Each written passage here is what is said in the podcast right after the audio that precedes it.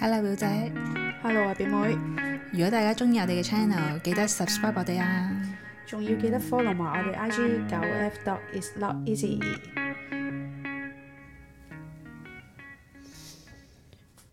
唔使戴口罩之後呢，我連我嘅消費模式咧都改變咗，就發覺自己用嘅錢咧用多咗好多喎。出街食飯，誒、出街食飯啦，整理儀容啦，整各理方面儀用容啊 係有啊，啲咩整理好儀恐容怖啊要！錢啊？我使嘅錢係誒多一倍咯，唔係整理儀容喎，你整咩啊？嗱，我就係要講下啦，我到底啲錢咧用咗喺邊啊？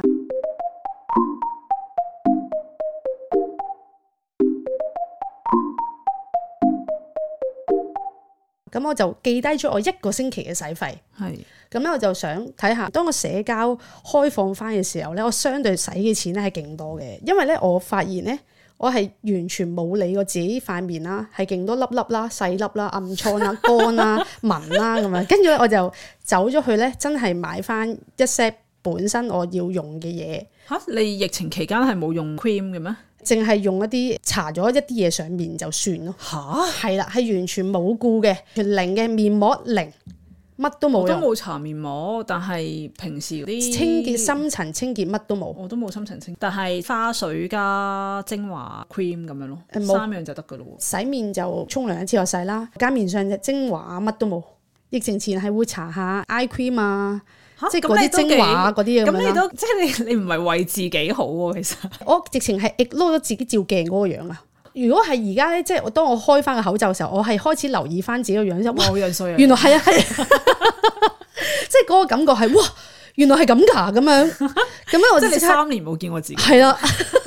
哇，原來我係好冇認真地望過我自己個樣啊。 Oh my god！你唔可以咁樣，即係呢個係強硬地都要咁樣講，係真係唔可以咁樣，係啊。因為你咁樣去好唔愛惜自己喎。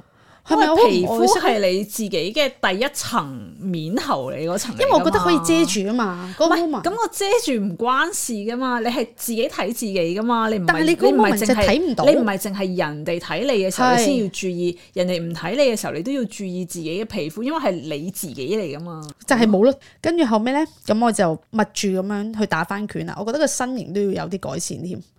你唔係之前都有嘅咩？以前可能一個星期一次咁樣咯，咁你俾嗰個錢可能每個月幾百蚊，咁、你而家咧係 keep 住就打翻，可能一個星期打翻兩至三次嘅做運動啦，去 keep 翻個身形啦，即係成個人你覺得係好 open 嘅狀態咁，咁你用咗一筆錢咁，連夏天都未到咧，我就覺得啊、我需要添置一啲太陽眼鏡啊，個人戶外翻啊，跟住我就要去買翻一啲唔同嘅嘢，電動牙刷啦，咩啊？唔關事啊，電動牙刷。唔係係真係會覺得連我即係戴口罩呢幾年係冇認真刷牙嘅， 唔係啊，係覺得我需要再乾淨啲。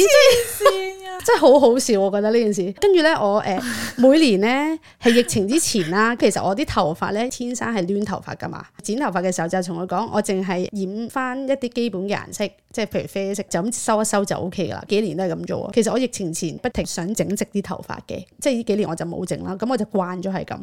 咁去到即係上一次去髮型屋嗰度再整嘅時候咧，覺得啊、突然間覺得自己頭髮哇攣咗咁多嘅，又走去買咗個直髮夾啦。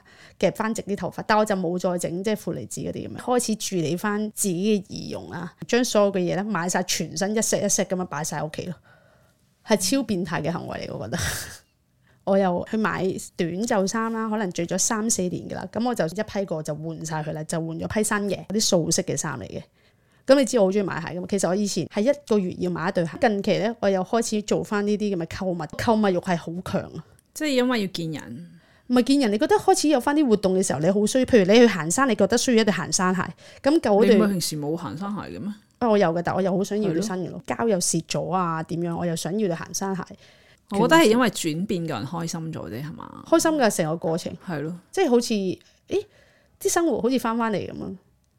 咁我每個月收到嗰張卡單咧，我真係嚇死我自己嘅。即係呢兩個月都好誇張啊，其實咁我就開始去留意翻啊，到底我係咪需要清楚翻自己嘅錢到底用咗喺邊呢？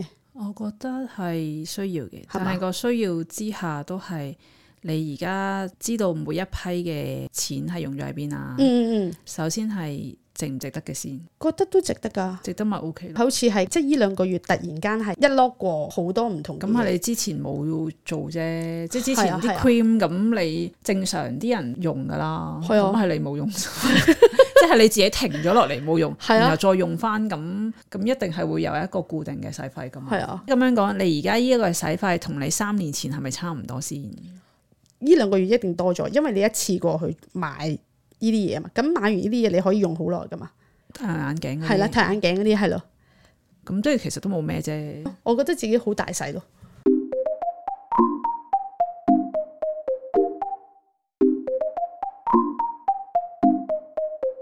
係咪買嘢好開 心啊？好開心啊！真係好開心啊！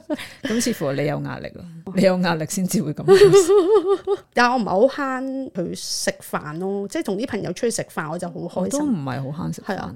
我冇乜大使費咗喺啲自己添加嘢身上，嗯嗯即係我係不嬲都係維持到差唔多。但係我會想食啲好嘢係多咗嘅，哦因為之前冇得入餐廳咧，我就完全冇諗啦咁樣。嗯嗯咁而家咧係我知道咗邊啲係好味嘅，或者有人食過好味嘅，我就會好想同啲朋友去食咯。嗯而家、會冇咁多諗係，哇誒、呃可能六百蚊好貴啦，咁我就冇諗呢啲嘢，而嗯係究竟個質素同個環境值唔值？咁、如果值，我都會同個朋友去試一次咁樣嘅，嗯，係啦、係點啊解。你會想做呢件事？即係啊，我最近或者咧個質素去咗一個喺 Fish Bar 係誒 J W Marriott 金鐘泳池旁邊嘅係咪金新鐘？鮮魚，係啊，好好味嘅真係。好似有聽過，好出係名啊係喎呢啊個，都嘢。幾好味。你上到去啦，會覺得好好異國風情嘅係感覺，幾開心幾舒服嘅。哦哦，雖然係嗰餐係會六百零蚊啦，咁但係咧又唔係成日食噶嘛係，係每個禮拜都食。咁我又覺得 O K 咯，即係你有一次同個朋友好舒服咁樣喺度傾偈，食嘅嘢又好好味，嗯咁、我就覺得好值得咯成件事。而家冇咗嗰種覺得哇五百蚊好貴啊，咁就唔去啦，因為我唔係經常性都出去食飯啊嘛。係即係可能一個月揾一兩次，要依種成個舒服嘅感覺嘅，味覺又好，視覺又好，成個都係好似一個享受咁樣哦嘅。好正啊！呢咁、個我會中意咁樣咯，係而家疫情嗰陣時咧，你淨係只可以一個人食啊嘛，公司食飯都係你要分開食，淨係好似食飯就係你想繼續嘅生命啫，唔可以同人哋溝通嘅。lunch 要嘅時喊啊候！，你講呢句，食飯先係繼續 生。因為公司亦都唔想我哋大家一齊食飯啦，因為嗰陣時驚感染或者成咁。後期咧，你會開始 feel 嗯誒但係我到想問下，如果已經感染咗嘅人，會唔會大家喂一齊食啦咁樣 㗎？唔得噶，鬧啊都唔得啊㗎公司鬧嚇！㗎。係但係你話我都感染咗啦，咁樣會唔唔會有係啲咁人佢樣唔翻工啊？嘛，唔係啊，感染咗之後啊，即係無敵星星嘅嗰排啊。都唔得。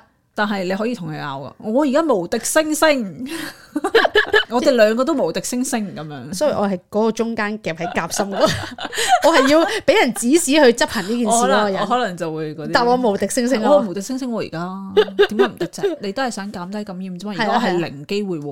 我係哋咯連公司連放咗工之後，叫啲同事都係盡量減少一齊嘅活動嘅。唔得啊！呢啲我一定會同佢拗係啊，嗯但我唔係同佢拗嘅，我會咁樣講咯。係因因為為嗰個人就會覺得好煩。係好煩，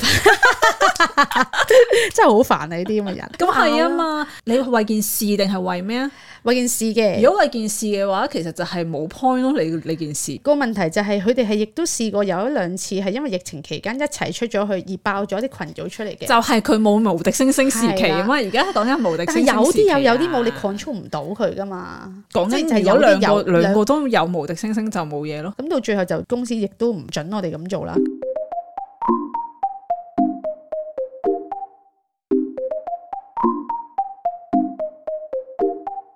講到咩啊？咁啲錢到底點樣去做啦？咁我就覺得呢兩個月個使費太多啦，咁我就決定咧，你有你又俾啲數字令到自己驚啦，係啊，真係啊咪但係你 afford 唔 afford 到先？